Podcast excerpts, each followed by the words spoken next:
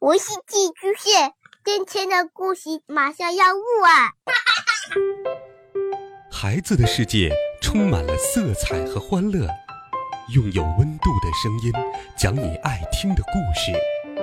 白羊叔叔和大明的晚安故事。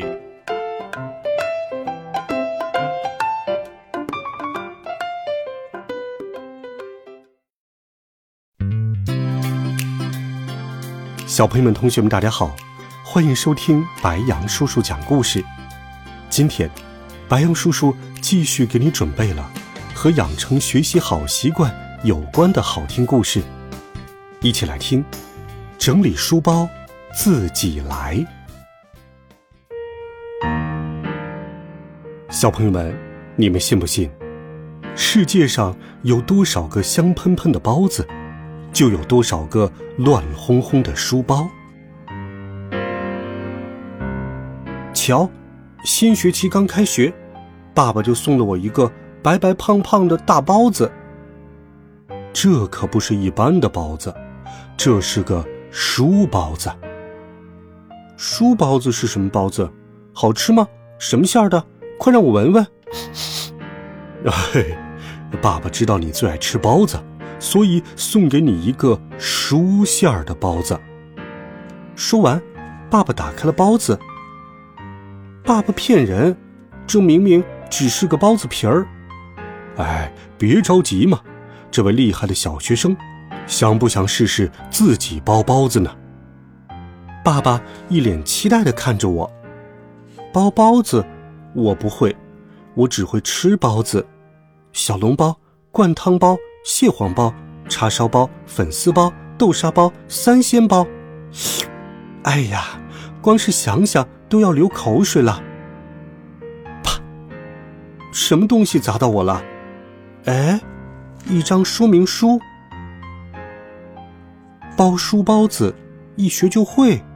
材料：课本、作业本、文具盒、课表、红领巾、水杯。步骤一。所有课本从大到小摆放整齐。二，检查作业本放在书本上。三，清点文具放在文具盒中。四，对照课程表和记事本，准备第二天要专门带的东西。五，为书包子搭配好红领巾、水杯等物品。六，清理杂物，拉好拉链，不露馅儿，保持书包子干净整洁。嗯，这就做好了。这有什么难的？我一看就会。爸爸，你等着瞧吧。我自信满满的抱着书包子皮儿来到书桌前，嘿嘿，开始包书包子喽。第一步，所有课本从大到小摆放整齐。嗯，用用妈妈的擀面杖，擀擀语文书，再擀擀数学书，怎么样？够平整吧？第二步，检查作业本。等等，作业本我有，但检查作业本是什么意思？老师常说，再看看有没有做错，应该就是检查的意思吧？嗯，这个数虽然没有写错，但我可以写得更好一点，擦一擦吧。哎呀，把本子擦破了，可恶！早知道就不检查了。第三步，清点文具，这个我最喜欢了。铅笔一号、二号、三号，直尺大哥、橡皮兄弟，全体都有。立正，稍息。铅笔三号出列，头发这么长，我来给你理一理。看嘛，这样才帅气。现在全体都有，回文具盒里，关灯睡觉。书包子包好了。让我闻闻香不香？语文味儿、数学味儿、作业味儿、文具味儿，嗯，好像还少了点什么味儿。对了，还缺点五颜六色的艺术味儿。明天有美术课，让我把彩笔也包进去吧。